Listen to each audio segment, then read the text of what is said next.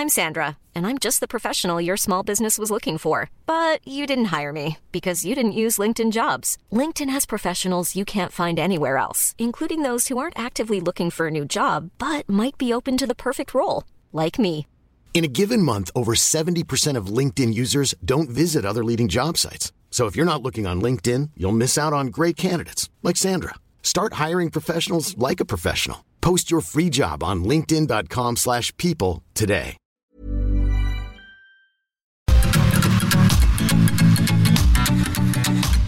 GastroLab es un lugar donde cabemos todos. Aquí encontrarás historia, recetas, producto, materia prima, vinos y un sinfín de cosas que a todos interesa, ya que con cocina y vino se aprende en el camino. Déjate llevar por el chef Israel Arechiga a un mundo delicioso. GastroLab.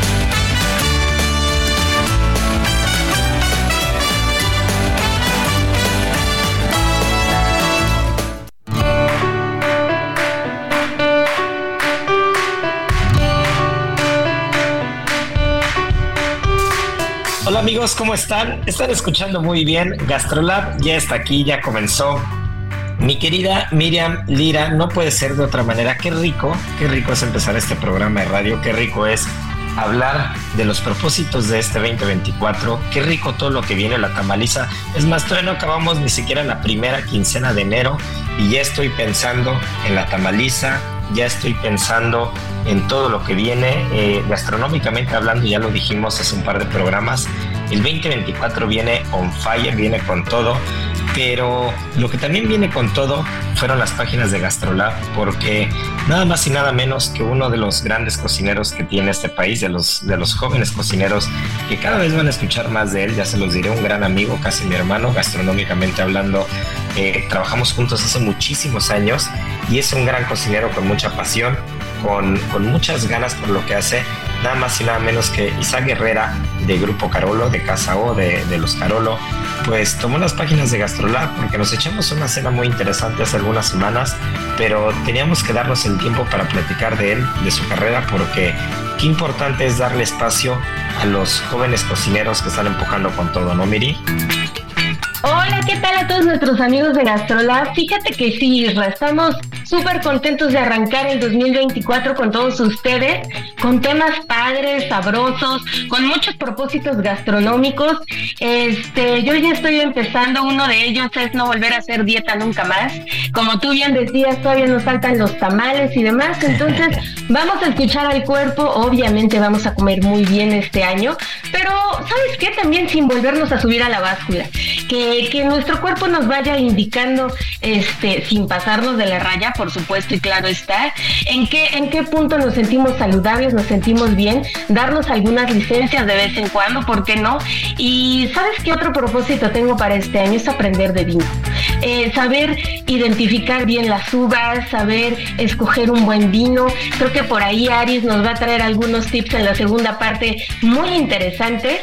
Y pues, ¿qué te cuento? Que el chef Isaac Herrera, pues estuvo en la portada, está en la portada esta semana de GastroLab, un chef impresionante, súper joven, tiene 34 años, este, súper chavo, y, que como bien decías, de Grupo Carolo, pues estuvo contigo cocinando en diciembre, no podíamos dejar de platicar de él porque de verdad es que es, es un chef que viene empujando muchísimo, que trae ideas muy buenas, un chef muy apasionado, muy, muy, este, muy interesado en, investigar, en innovar, en estar presente como en, en, en todas las ramas que pueda estar en- en dentro de la cocina, pues dentro del grupo Carolo, pues lleva, es el chef ejecutivo de este grupo y pues tiene a su cargo varios restaurantes, entonces eso no es para nada tarea fácil.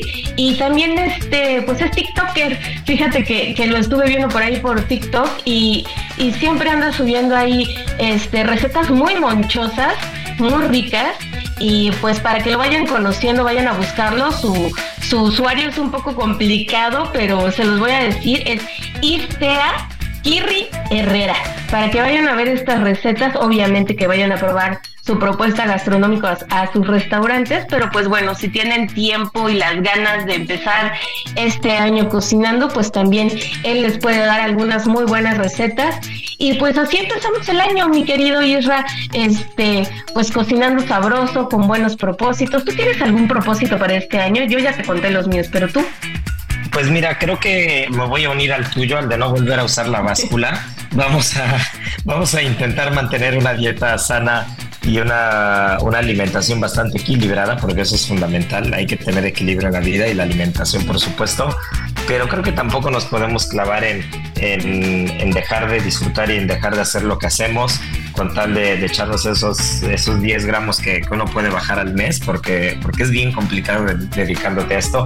Pero definitivamente sí es comer mejor, más equilibrado, pero también seguir disfrutando alrededor de la mesa las buenas, las buenas pláticas, la buena comida y el buen vino, ¿no? Que para el vino ya nos adelantaste, ya nos este, diste una probadita la sorpresa que tenemos en la segunda mitad, nuestra sommelier de cabecera Arisbel Araujo, sommelier de Cerulomas, pues nos están hablando cómo, del cómo entrar al mundo del vino sin morir en el intento, ¿no? Como un buen propósito de año nuevo, ir aprendiendo un poquito de eso. Pero retomando el tema de Isaac y retomando el tema de la cocina, eh, es una historia bastante curiosa y bastante interesante. Se las voy a platicar porque este, creo que tenemos un poquito de, tiempo todavía en esta primera parte. Eh, porque te puede hablar de cómo, cómo con disciplina, cómo con paciencia, cómo con pasión puedes avanzar en esto, ¿no? Eh, yo recuerdo que Isaac llegó al, restaurante que llevé yo durante muchos años en Alaya. Eh, llegó hace como 13 o 14 años a trabajar. Él, él había estudiado en, la Universidad de Ambrosía. Yo ya trabajaba como chef de ese, como su chef de ese restaurante. Todavía no era el chef de ese restaurante. Y ahí total que nos conocimos, ¿no? Y como suele pasar en muchas historias, y es muy curioso, no nos caímos muy bien los primeros días, ¿no? Fue, sí, fue un tema muy curioso. Y ahora super amigos.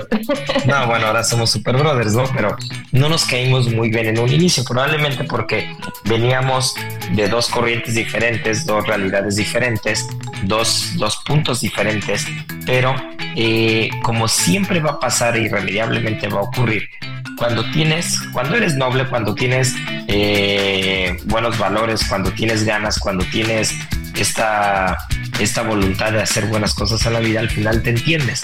Entonces, pues no pasaron más de 15 días eh, que, no nos callamos muy bien, cuando ya nos empezamos a entender muy rápido, ¿no? Y después de esos 15 días en los que nos empezamos ya medio, medio a conocer, a medio a entender, pues ya nos volvimos grandes amigos, nos volvemos, nos volvimos amigos ya creo que para toda la vida, llevamos muchos años de, muy buena amistad. Y, y, pasó lo que iba a pasar, o lo que era evidente que iba a pasar. Cuando tú tienes a alguien joven, con mucha disciplina, con muchas ganas de crecer, que, que sabe o conoce los caminos que, que, implica dedicarte a esto, cuando sabe que el camino es largo, cuando sabe que el camino requiere sacrificio, requiere paciencia, requiere mucha disciplina, pues invariablemente vas a acabar haciéndolo muy bien en esto. No hay manera que no sea, que no sea así, ¿no? Entonces nos empezamos a entender muy bien. Posteriormente yo me volví chef de ese restaurante. Isaac unos años después fue mi, mi, chef en ese restaurante. Después él se fue a abrir algún otro y, y así estuvo en el grupo llevando varias cocinas del grupo, del grupo anterior donde trabajábamos, hasta que finalmente llega a Grupo Carolo, ya hace algunos años. Y pues mira, pues el, el, el resultado de tanto trabajo y de tantos años para que quien nos esté escuchando y si es una persona joven que se está empezando a dedicar a esto, sepa que, que al final del camino invariablemente va a ser bueno y va a estar lleno de éxito si te mantienes en esa línea de trabajo y de disciplina, ¿no? De paciencia, de constancia. Y Isaac es una de las personas más disciplinadas, más constantes, más pacientes, con más, eh, con más disciplina autoimpuesta con un tema decir, a ver, si voy a hacer esto lo voy a lograr y me da igual cómo lo voy a hacer, pero lo voy a lograr. Importa que si, si ven sus TikToks y si ven su Instagram, se levanta a las 4 de la mañana o 5 de la mañana a hacer ejercicio todos los días, aunque haya salido de la cocina a la 1 de la mañana el día anterior. O sea, esa constancia, ese sacrificio, esa paciencia, esa disciplina, cuando lo llevas también en el trabajo, cuando lo llevas en el día a día, pues no hay manera que no te vaya bien, ¿no? ¿Y qué es lo que pasa? Que años después, con esa paciencia, porque esa es la palabra clave, eh, después de más de 10 años siendo su chef, siendo cocinero, siendo como jefe de cocina en algunos restaurantes, pues ¿qué es lo que pasa? Invariablemente llega, llega una historia de éxito y ahora, bueno, pues Isaac es chef ejecutivo de, no sé, seis o siete restaurantes diferentes, tiene a seis o siete equipos de cocina a su cargo, no solamente equipos de cocina, en algunos de esos restaurantes también es el director o el responsable de sala. O sea, ¿qué es lo que va a pasar sobre todo para estos jóvenes que nos escuchan, no?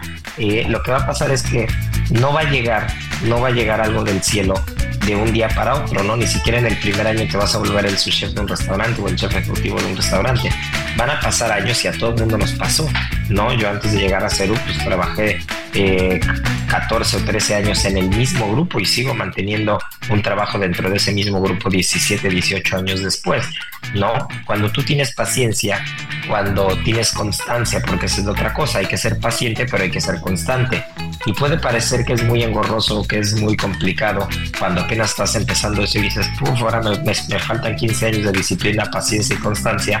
Pero cuando lo traes o cuando te lo, te lo marcas como, como un estilo de vida, pues entonces no es como tengo que esperar 15 años para lograr algo, tengo que esperar 10 años para lograr algo, sino disfrutas el camino, disfrutas el, proceso, disfrutas todos los proyectos. Y creo que eso le pasó a Isaac, porque si le preguntas a él, te va a decir que solo ha trabajado en dos o tres grupos restauranteros en los últimos 15 años de su, de su carrera, ¿no? Así como yo he estado en dos grupos y en uno me mantengo todavía 18 años después. Es, yo creo que ahí está la clave, ¿no? La clave está en, grabarte en la cabeza, grabarte en el día a día, que si tienes esas características, si tienes esa, esa constancia, si tienes esa disciplina, si tienes esa paciencia, invariablemente, no importa en qué grupo restaurantero estés, en qué país estés, en qué ciudad estés, a qué te dediques, invariablemente años después, pues vas a ver que, que sí o sí al, al, destino y al mundo no le queda de otra más que recompensarte con buenas cosas, ¿no? Y creo que Isaac es de esos ejemplos que puedes usar de, de personas que con disciplina y con constancia han llegado muy lejos y, con 34 años pues son chefs ejecutivos de siete restaurantes diferentes, ¿no? Y, y, no solo eso, sino es de esos cocineros, porque no creo que hay tantos, se sorprenderían, pero es de esos pocos cocineros que aunque sea chef ejecutivo de seis o siete restaurantes, sí cocina, ¿no? Porque a veces lo normal es ya cuando llevas tantos restaurantes, pues muchas veces estás más centrado en la administración, en los números, en la supervisión, en el seguimiento, pero y sabes de esos cocineros que si vas a alguno de sus restaurantes que sirve desayunos, te apuesto que si vas a casa o en Lomas, un martes, un miércoles, un jueves, un viernes, lo más seguro es que encuentres a Isaac metido en la cocina cocinando, ¿no? Entonces, esa es de las otras cosas que también te aseguran que, que vas a seguir avanzando en los años, ¿no? Cuando ya llegaste a un objetivo y no te estancas, sino no olvidas las bases, no olvidas las raíces, sigues manteniéndote en la cocina, sigues manteniéndote. Y eso hace que tu equipo de cocina se sienta inspirado, se sienta en el barco junto contigo, te respalde evidentemente, porque si no es imposible poder llevar 3, 4, 5, 6 o 7 restaurantes si no eres parte de tu equipo y tu equipo no te respalda, ¿no? Sí, definitivamente vale mucho la pena ir a gastrolabweb.com y leer la historia de Isaac porque de verdad que se van a llevar una muy buena sorpresa. Entonces, pues los invitamos a que la vayan a ver ahí. Oye, Isra, ¿sabes qué también traemos ahora en esta edición de, de Gastrolab? Pues todas las tendencias que vienen para 2024, que la verdad es que viene fuerte toda toda la, innovación culinaria, la tecnología, este, imprimir algunos alimentos. Entonces, pues también tenemos un poquito acerca de ello. Este, pues va a estar bueno todo el año, un año lleno de contrastes, porque por un lado estamos viendo pues toda esta innovación, el lujo que hay en muchas cocinas, este, el camino hacia lo sustentable, el camino hacia lo vegano, hacia los vegetales y demás, pero por otro lado también cada vez vemos este contraste más fuerte entre pues la falta de recursos que hay en algunos lugares para llevar la alimentación a donde tienen que llegar, el agua y demás.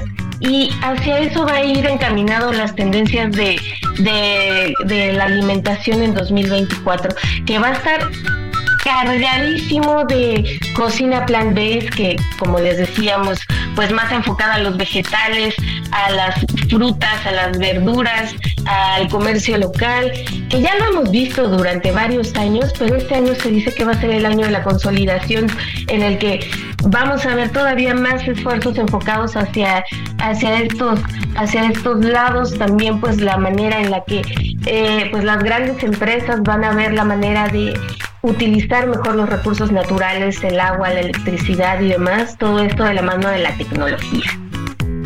Yo creo que acabas de decir un término que, con ese le das al clavo con lo que siento yo que va a venir este año, que es contraste, ¿no?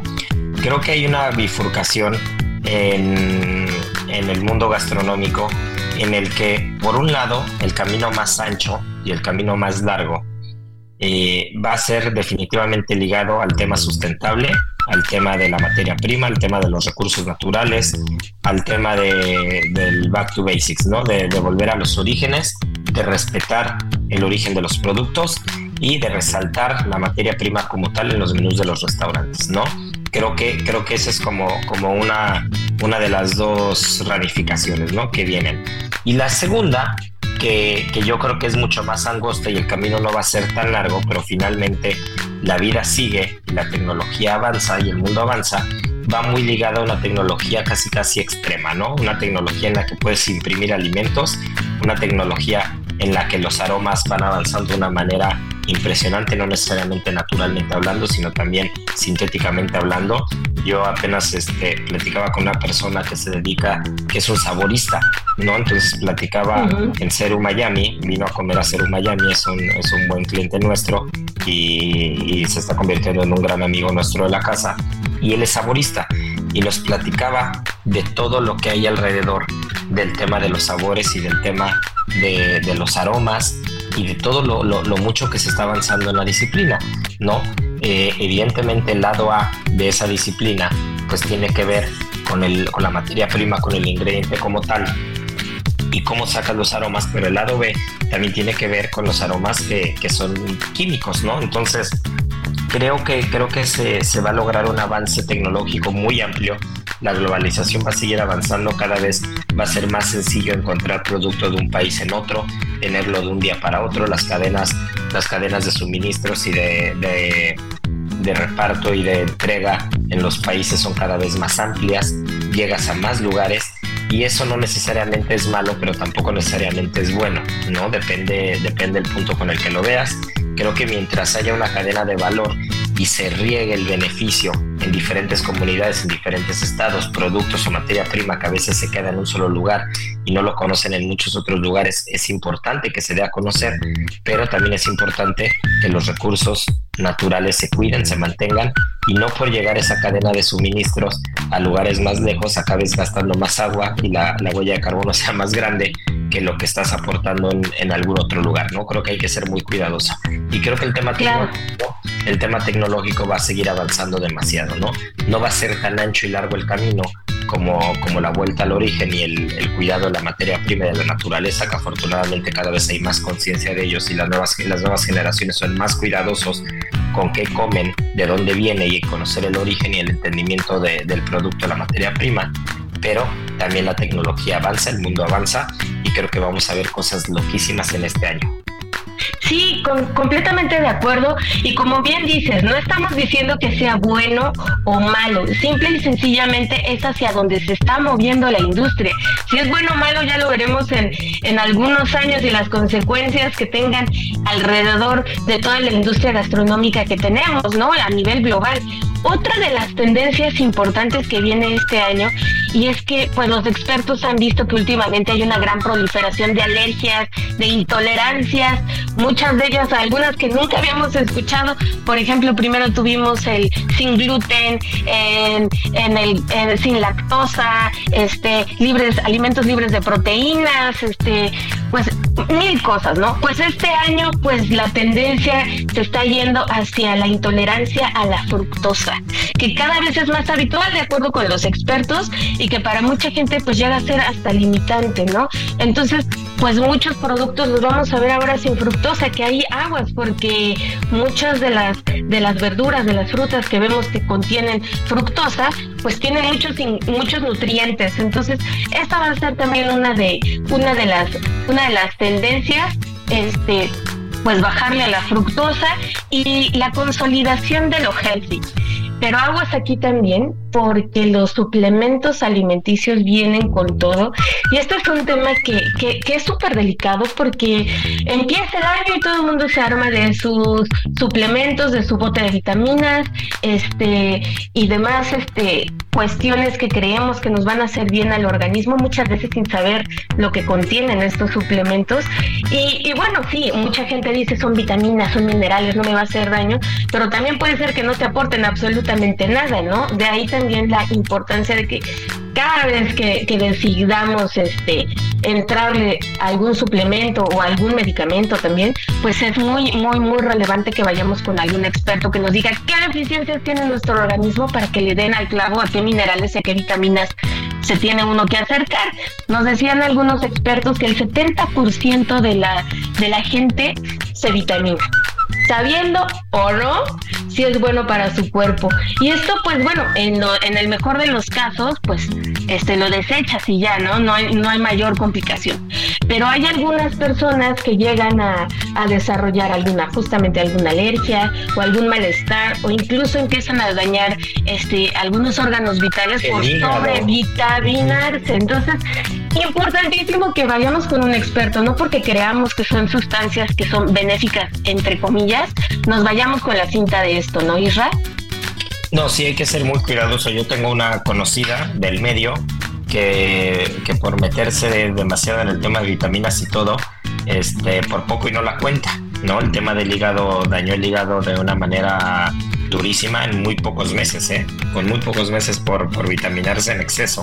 Entonces hay que ser muy cuidadosos con eso. Y el tema de la fructosa, que es un tema bastante delicado y bastante curioso, yo lo único que, espero y cruzo los dedos es que no se vuelva, no se vuelva como esa cruzada contra el gluten, en el que había gente que era el gluten y llegaba diciéndote que era alérgico al gluten, ¿no? Y le decías, ok, entonces eres celíaco. No, no, no, no soy celíaco, solo soy alérgico al gluten. Ah, bueno, pues tu enfermedad se llama celiaquía. No, no, no, yo no tengo eso, yo solo no como gluten. Ah, bueno. Entonces, normalmente pasaba que llegaba gente al restaurante, afortunadamente cada vez es menos, pero se volvió una moda. Creían que era cool ser alérgico al gluten o que el gluten era el demonio. Y entonces llegaban y te decían, no, es que no puedo comer nada con gluten. Ah, bueno, pues no te puedes comer esto, es 60% de platos del menú. ¿Cómo? ¿Por qué tienen gluten? No, pues no es que tengan gluten, pero pues habrá cosas que sí, como el pan, habrá otras cosas que igual y, la fritura es en el mismo aceite que, que una croqueta y una croqueta sí tiene pan, o puede haber una contaminación cruzada y no te puedo asegurar o sea, no, no somos un, un, establecimiento gluten free al 100%, entonces no te puedo asegurar que no puede haber una contaminación, perdón, una contaminación cruzada. ¿No? Entonces, eh, ¿qué es lo que pasa? Que al final te dicen, ah, no, es que no soy alérgico, simplemente no me gusta comerlo. Ah, ok, pues entonces es un tema de restricción alimenticia, ¿no? No, no, no, es el sabor. Pues el gluten no te, no entera si sabe o no sabe, ¿no? Entonces hay unas cosas, eh, te, te dicen unas cosas rarísimas y lo único que me preocupa es que esta nueva moda de la fructosa, pues no resulte que ahora todo el mundo es alérgico a la fructosa porque no es como decir simplemente no le echo azúcar a algo, ¿no? Que el azúcar común, si mal no recuerdo, debe tener un porcentaje importante de fructosa, un 50% debe ser fructosa, el azúcar de mesa, sino que hay vegetales, ¿no? Me imagino que hasta una calabaza, por ejemplo, un jitomate, pues evidentemente tiene una carga natural de fructosa. Entonces, si, si a partir de ahora empiezan a salir los nuevos alérgicos a la fructosa, ya me quiero imaginar lo que vamos a sufrir en las cocinas y en los restaurantes.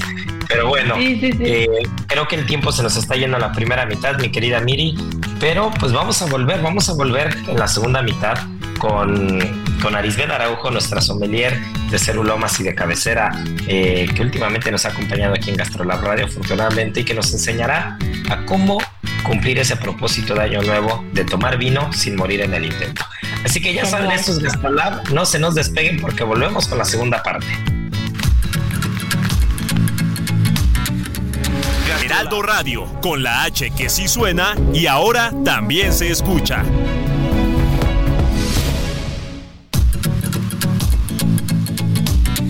Gastrolab, el lugar donde cabemos todos. Estamos de regreso.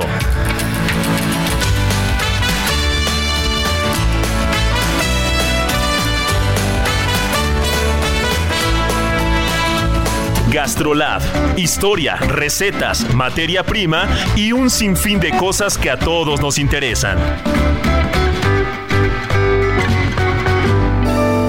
Tengo una receta buenísima, muy versátil para la cena, para el desayuno, para los postres y es una granola sin gluten que si bien tiene muchos ingredientes es muy fácil de preparar. Así que bueno, ahí vamos, vamos a requerir cuatro tazas de avena orgánica, media taza de aceite de coco, media taza de miel orgánica, media taza Ready to pop the question? The jewelers at BlueNile.com have got sparkle down to a science with beautiful lab-grown diamonds worthy of your most brilliant moments. Their lab grown diamonds are independently graded and guaranteed identical to natural diamonds, and they're ready to ship to your door. Go to Bluenile.com and use promo code LISTEN to get $50 off your purchase of $500 or more. That's code LISTEN at Bluenile.com for $50 off. Bluenile.com code LISTEN. De jarabe de arce, un cuarto de cucharadita de sal que puede ser Himalaya, Coyutla o de Colima, una cucharada de extracto de vainilla o una vainilla de papantla, dos cucharadas de semillas de chía, un poquito de hojuelas de coco, este, este coco seco, un poco tostadito que tiene muy buen sabor y mucho crujiente, una taza de nueces crudas o de almendras de preferencia con piel y previamente tostadas y picadas, una taza de frutos que pueden ser deshidratados como arándanos y un poquito de chips de chocolate que incluso podemos encontrar chocolate sin o vegano. Y ahora sí, lo que sigue es ir a gastrolabweb.com y de la mano nos lleva para hacer esta receta buenísima.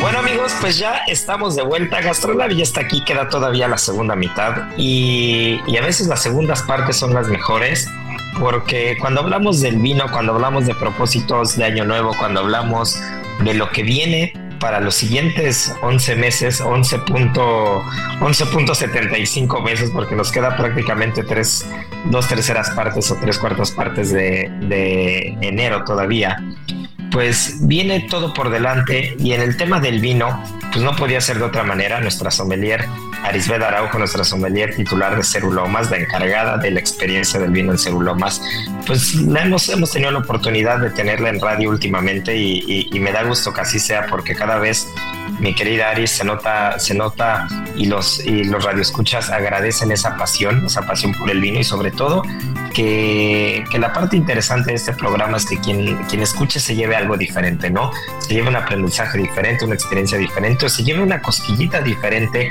para, para poder hacer algo hacer algo que no hacía y creo que el propósito de Año Nuevo, el del tema del vino, está muy interesante. ¿Por qué no nos lo platicas? Porque eh, a veces se muere en el intento, pero tú nos vas a dar los tips para no hacerlo. Exacto, yo vengo a proponerles a todos ustedes un propósito de año nuevo diferente, es aprender del vino y voy a partir más bien como pensando, bueno, primero los saludo a todos, ¿cómo están? Eh, me da mucho gusto estar de nuevo por aquí y cómo no morir en el intento cuando queremos aprender del vino. Yo les voy a dar como unos tips, seguramente tú tendrás otros, Isha, y por ahí eh, Miri también tendrá otros que compartir, porque todos aquí tomamos vino. La idea es hacer como que la gente que no ha bebido nunca vino quiere empezar a hacerlo, así como cuando la gente quiere prepararse para un maratón, tiene que hacerlo con todo. Entonces yo aquí traigo algunos tips que son puntuales, son muy sencillos para hacer y lo único que tenemos es querer lograrlo, ¿no? Como cuando queremos hacer ejercicio, queremos bajar de peso, que son los propósitos más comunes, yo los voy a invitar a beber vino. Eh, no sé si quieren que empiece con alguno de los que yo traigo, ustedes tienen algún tip que compartir con el auditorio cuando empezaron a beber vino.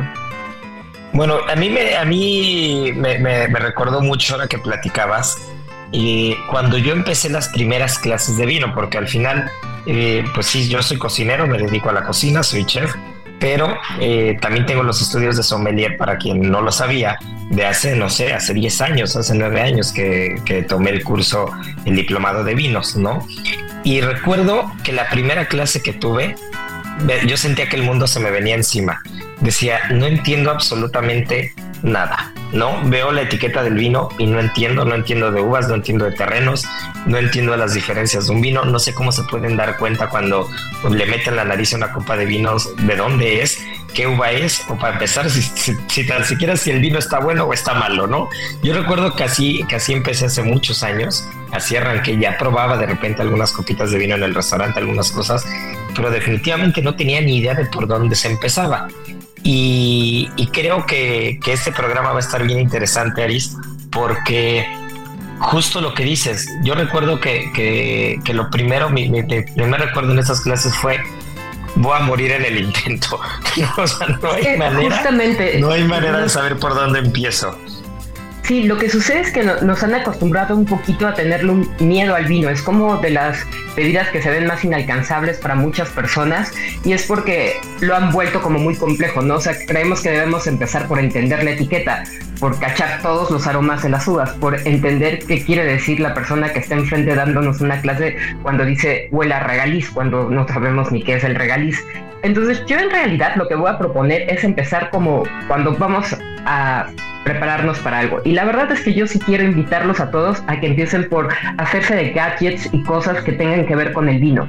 O sea, yo estaría en contra de que si alguien quiere empezar en el mundo del vino, decida irse a comprar las copas más baratas o decida irse a comprar el vino más barato, sino por el contrario, hacerse de cositas que sabemos que nos van a servir a lo largo de toda nuestra vida, porque ya que nos metemos al mundo del vino no queremos salir de él.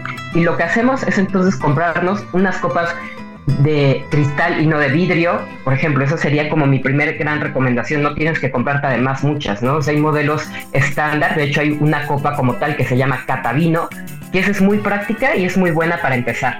Luego, comprarse un buen eh, sacacorchos. También ese es otro tema al que la gente le tiene mucho miedo y dice es que ni siquiera sé usar este aparato, ¿no? El, el, de dos tiempos. No toda la gente lo sabe utilizar. Entonces ahí yo sí recomiendo que si es para la casa y es en donde vamos a empezar a beber vino, eh, comprar el de las dos patitas, no sé si todos lo ubican, el que es como un muñequito, pareciera. Eh, vamos a arrancar con ese sacacorchos porque lo vamos a hacer en, la casa y ya luego aprendemos a abrir las botellas con el fleje y luego aprendemos a abrirlo con el de dos tiempos. Y algo que recomiendo en cuestión así como introspectiva, digamos, como si fuéramos a meditar, vamos a conectar todos nuestros sentidos con el vino. Yo lo que creo que antes de entender el vino, debemos sentir el vino. Que son dos cosas totalmente distintas. O sea, cuando lo entiendes probablemente sí, lo más importante sería acercarte a los libros y empezar como a leer de, las diferentes uvas, pero no solamente de eso, sino también leer cómo se hace el proceso de vinificación, etcétera, etcétera. Lo que yo recomendaría es que lo primero es conectarnos con el vino en la parte sensorial, porque el vino es todo, tiene que ver con todos los sentidos, o sea, principalmente el olfato, en efecto, pero también con el gusto, pero también con la vista, pero también con, con, el tacto, e inclusive en el caso de, los espumosos, pues hasta en cómo suena la burbuja, ¿no? Entonces, esas serían como mis primeras grandes recomendaciones. Em, en el tema de saber con qué vino empezar, a ver si coincides conmigo, pero para mí eh, hay que empezar con el vino tinto, no porque hagamos menos al vino blanco, no porque hay que casarnos con el vino tinto todos de inicio, no, no va por ahí el tema, más bien porque son aromas mucho más sencillos de identificar. Los vinos tintos tienen conexiones que nos van a ir más al imaginario de todos, o sea, las cerezas, todos los frutos rojos, o sea, todos sus aromas primarios son mucho más fáciles de reconocer que las notas herbales de los vinos blancos y todo eso. Entonces los aromas primarios del vino tinto son mucho más comunes con la gente y cuando le dices acércate la copa y huele cómo se siente, no nos vamos a ir como a lo más complejo, ¿no? Sino a la fresa, la cereza, la frambuesa. Y para eso mi recomendación sería no empezar con vinos em, que son reserva o que ya tienen un grado de complejidad mayor, es elegir un muy buen crianza, un, crianza que no sea tampoco barato, porque lo que dije es que hay que elegir buenos vinos. Les voy a dar también ahí como recomendaciones de dónde ir a comprar vinos y que hay gente que, que le sabe al vino y que entonces te va a saber guiar ante que no te sientas perdido en la tienda. No sé si a ustedes de inicio les pasó eso, de que se sentían perdidos en la tienda de vinos cuando entraron por primera vez al supermercado a querer comprar vinos y dices, bueno, ¿y por dónde empiezo? Justo, justo por ahí iba a ir porque me parece muy interesante y, con mucho valor lo que dices porque fíjate cómo, cómo un sommelier ve diferente las cosas. Y ahorita Miri nos va a platicar de cómo fue su primer acercamiento con el vino, ¿no? Pero yo recuerdo que, que, yo empecé con vino rosado, por ejemplo, y fue porque pues nadie, o sea, nadie me guió, ¿no? No tuve la suerte que nadie me guiara. Entonces dije, A ver, ¿con qué voy? Pues el que, el que sienta, el que sienta que puede ser menos astringente o, o incluso como más dulcecito, pensaba yo, ¿no? A los 18, 19 años que probé por primera vez el vino, ¿no? Entonces decía, a ver, este, ¿qué es lo primero que tengo que buscar? Pues algo rosado. Y me acuerdo que empecé con Sinfandel, pero tienes toda la razón, ¿no? Si empiezas con un blanco, con un clarete, con un rosado, pues probablemente es más complicado encontrarle matices o encontrarle aromas al vino. Pero si empiezas con un vino tinto, que los aromas los podemos ligar más fácilmente a aromas conocidos, si son frutos rojos, si es fruta, si es mermelada, si es alguna cosa así, probablemente puede ser más sencillo porque lo, lo, lo más intuitivo que yo hubiera pensado, hubiera dicho, ah, pues empezamos con blanco o con rosado y después te vas a algo con más estructura como tinto.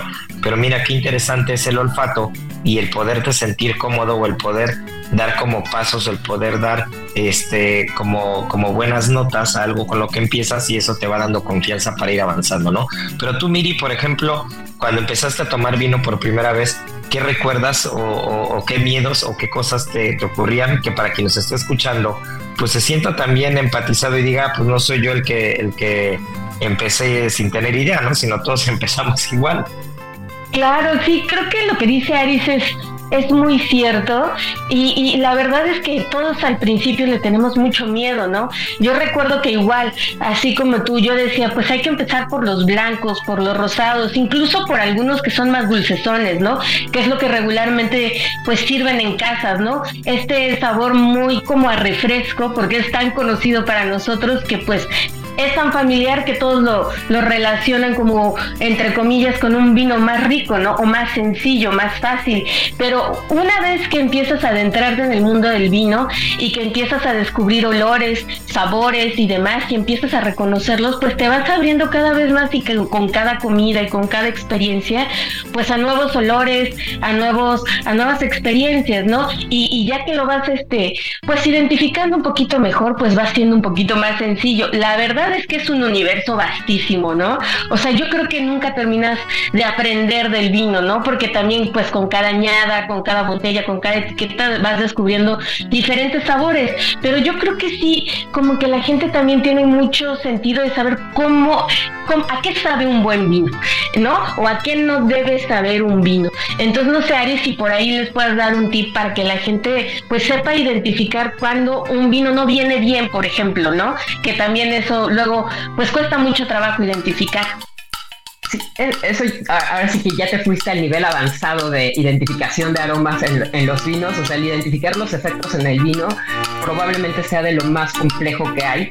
Y yo más bien, eh, el otro día una compañera de ahí de Ceru me decía, a mí no me gusta el vino, o sea, ya lo intenté, no me gusta, ya lo intenté, pero bueno, podría volverlo a intentar. Y justo le dije, mira, seguramente lo intentaste con un vino que no te gustaba, recuerdas cómo era el sabor, me empezó a contar un poco y en efecto tenía que ver más con cosas que a ella le causaban sensaciones desagradables. Entonces yo, lo que le dije es, no todos los vinos son así, o sea, lo que tienes es más bien que si un vino no te gusta es como la comida o los alimentos, o sea, te vas a ir adentrando y con el tiempo vas descubriendo, a mí no me gusta X ingrediente y punto, ya probé tal tal tipo de pasta no es lo mío, ya probé tal tipo de alimento y no me gusta, ya lo probé, pero no es lo mío, pero no quiere decir que por eso vas a dejar de comer todas las pastas del mundo, ¿no? Entonces lo mismo sucede con el vino, o sea, lo, pruebas y si uno no te gusta es como darle la oportunidad a un segundo vino, ver probablemente y tomar notas, ¿no? De decir, a ver, este no me gustó, es, aquí dice que es tempranillo, es de tal región, ah, pues probablemente voy a probar ahora con otra región. Yo personalmente sugeriría que cuando se hacen, hacen el primer acercamiento al vino, yo iniciaría con algún vino de, viejo mundo, porque son unas son los que más se apegan al ABC, digamos, del vino. Y eh, aprovechando que dije ABC del vino, voy a, recomendarles una lectura que puede sumarse como a esto de querer aprender más del vino, que es justamente el ABC del, del vino, que lo publica Larus y lo hace eh, un gran amigo de nosotros que es Jesús Díez y que es un gran sommelier también eh, de aquí de México. Y lo, lo, pueden encontrar en cualquier librería, lo pueden encontrar en, en, cualquier lado, en Amazon, donde quieran comprarlo. Y es un gran libro porque te viene un poquito explicado de una forma muy sencilla toda la parte de la vinificación, las diferencias entre vino blanco, vino tinto, entre vinos espumosos, etcétera y es una gran herramienta para empezar a saber del vino, ¿no? O sea, como eh, no, estar perdido en qué va el, tema del vino. pero bueno, el, para mí es bien importante eso, ¿no? De que, o sea, no te encasilles, o sea, probablemente un, un tipo de vino no es lo tuyo y empezaría sí o sí con vinos de viejo mundo porque son los que se apegan más a, a lo que debe de ser la uva. Que hay para quien nos está escuchando y, está empezando, ¿a qué te refieres con viejo mundo? Ah, claro, eh, viejo mundo son los países eh, que llevan muchísimo más años haciendo vino, es en donde empieza la cultura del vino. Yo pondría tres sobre la mesa y no me, me perdería más en, en esos tres, que son Italia, Francia y España. Elegir vinos de estos tres países eh, podría ser un buen inicio. Ok, y, y, una de las otras cosas que platicabas que es súper interesante, entiendo que en un restaurante a veces uno se siente abrumado, sobre todo en algunos tipos de restaurantes con la presencia del sommelier, ¿no? Cuando dices, ok, no voy a empezar en el mundo del vino eh, yendo al supermercado o, abriendo una botella de vino en mi casa, ¿no? Porque igual ni siquiera me la voy a acabar y la voy a desperdiciar. Pero sí cuando voy a algún restaurante quiero empezar y ahí es donde entra cuando o, o donde la función del sommelier o donde esa imagen de la persona que te, que te acerca al mundo del vino se agradece que sea una persona fresca y no una persona cuadrada. Pero ¿qué pasa si vas a la tienda? Y ahí es donde creo que tienes una recomendación espectacular, porque cada vez en México hay más tiendas especializadas que no necesariamente es un supermercado, que incluso en el supermercado, en muchos de ellos ya ves a la figura del sommelier, ves a la figura de alguien que te asesora con el tema del vino, pero ya hay cada vez más tiendas especializadas donde puedes llegar y la gente es bien relajada, es muy buena onda, y si a alguien le interesa que el consumo del vino en este país o en esta ciudad vaya avanzando, pues es justo a ellos, ¿no? Que se dedican a distribuir e importar vino, a vender vino. Entonces, ¿y ¿a qué tiendas se pueden acercar o a qué lugares se pueden acercar con toda la confianza de que si tú llegas y dices, oigan, no sé nada de vino, pero quiero empezar, te van a atender muy bien y te van a saber guiar? Yo, yo, tengo tres en la mente que me parecen que lo hacen espectacular y tienen selecciones muy bonitas de vino dentro y la gente que trabaja ahí sabe de vino y se sabe acercar a la gente para explicarles. Una es Brutal Vino, que está en la San Miguel Chapultepec, eh, en la calle de Juan Cano 42, ahí para que lo googleen y lo busquen, se llama Brutal Vino, lo hacen muy bien, pueden tomar eh, copa de vino ahí mismo y eh, seguir aprendiendo en la barrita que tienen para hacerlo, o bien seleccionar alguna botella y llevarse a la casa. La, las otras dos están en, en, la colonia Roma. Una es Tierra de Uvas, que está en Sinaloa 74. Aquí hay mucha oferta de vino español principalmente.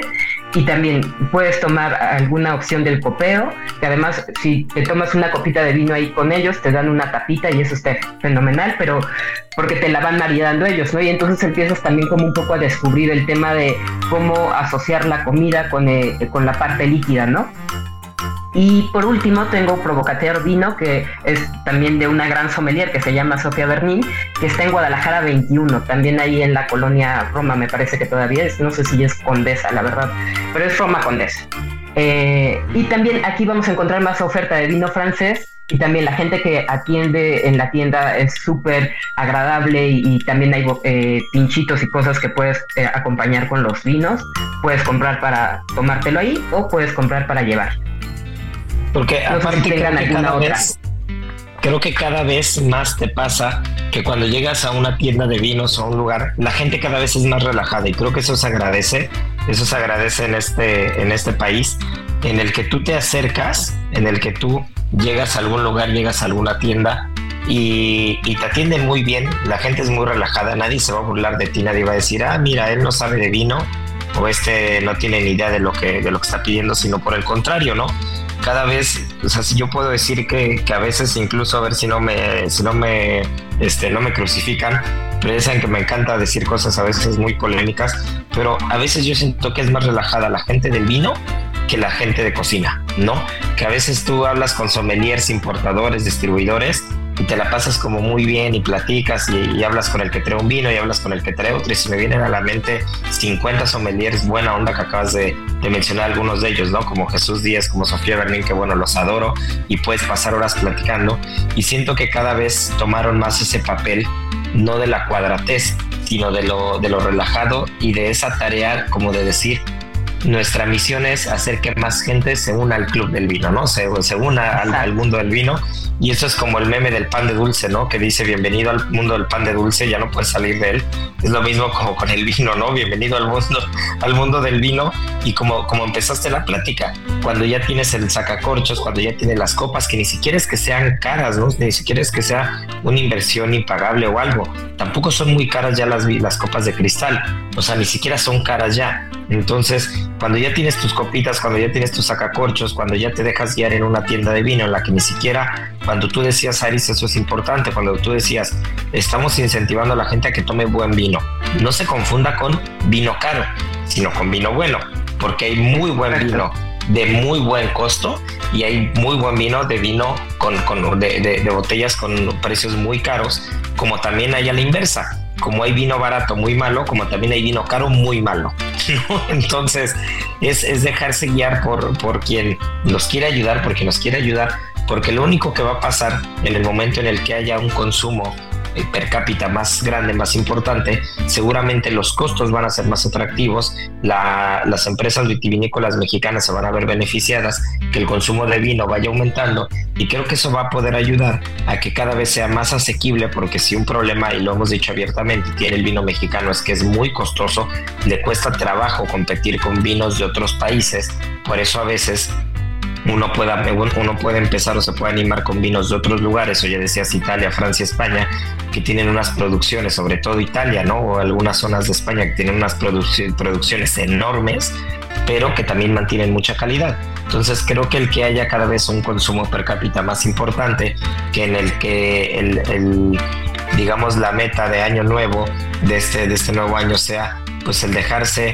eh, guiar un poquito más con, con, el vino, probar algunas cosas que si no te gustó una, una, vez que probaste el vino, no por eso vas a meter en el mismo costal a todos, sino que tienes que dejar guiar o ver qué perfil de vino sí te gusta y al final creo que eso pasa. Cuando alguien te dice es que a mí solo me gusta este vino, bueno, al menos ya empezamos bien, ya te ya encontraste algo que te gusta, ¿no? A partir de ahí vamos, vamos desglosando o vamos avanzando sobre otros tipos y perfiles de vinos. Exacto, y ahí ir tomando notas, comprarse dentro del kit de herramientas que necesitan es una libreta sin duda en donde vayan apuntando qué uvas si les gustaron, por qué o qué notas encontraron. Y la verdad es que ir cambiando también la forma en que nos acercamos a los ingredientes, ¿no? Es, es como para mí de los primeros contactos que debes de tener cuando vas a empezar con el vino es cuando te acercas al supermercado y aunque no vayas a comprar ni frutas ni verduras en particular, acercarte a esa zona a sentir todos esos aromas primarios que son con los que más te tienes que familiarizar cuando empiezas con el mundo del vino. Pues ahí está, ahí están las recomendaciones de la sommelier Arisbeth Araujo. Pues mi querida Miri, no sé qué más nos quieras decir antes de que despidamos el programa y nos echemos la adivinanza esta semana con los propósitos de Año Nuevo. Pues definitivamente armarnos de nuestro kit de herramientas, como dice Aris, este, nuestra libreta, creo que para probar vino, para conocerlo hay que ser muy curioso, saber preguntar, que no nos dé pena preguntar, y ser un poquito ñoñitos también, para ir anotando todos esos olores y sabores que nos van gustando. Entonces ese va a ser también mi propósito de año nuevo, entrarle más al vino, ¿cómo de que no? Muy bien. Pues así, pues así será, ¿no? Así será, mi querida Aris. Y vamos a echarnos la adivinanza de esta, de esta semana porque no podemos no echárnosla. ¿Qué te parece que nos digan, Aris? Eh, ¿Qué vino, a ver, ¿qué, ¿qué se te ocurre con vino mexicano? Que nos digan cuál es el estado, el estado que mayor volumen produce en México. ¿Te late de vino? Vale, me parece perfecto esa, esa, esa, pregunta. Sí, esa ¿Cuál es el estado que más, sí, el estado que produce más vino en México. Así es, pues que nos digan cuál es el estado que más vino produce en México. Ya saben, arroba Israel Arechiga, arroba Israel A-R-E-T-X-I-G-A. Y bueno, pues como siempre, muchas gracias por escucharnos. Espero que sus propósitos de año nuevo se cumplan, al igual que nosotros. Eh, dudo mucho, mi querida Mir, Aris, todo el equipo de Gastrolab, que podamos bajar la lonja al menos este primer mes, porque todavía vienen los tamales y, y rosca de reyes este, no sé ustedes, pero para mí la rosca se sigue comiendo hasta el día 15 de enero. Entonces hay todavía mucho que probar, hay mucho que, que, hay mucho que compartir en la mesa. Pero bueno, mientras tanto, entre que si son peras o son manzanas, acérquense al mundo del vino, acérquense a los restaurantes, eh, prueben cosas diferentes y que este sea un gran 2024 para todos ustedes. Muchas gracias por escucharnos y ya saben que tripa vacía. Aquí concluye otra emisión más de GastroLab, el lugar donde cabemos todos. Déjate llevar por el chef Israel Arechiga a un mundo delicioso. Una emisión de Heraldo Media Group. GastroLab.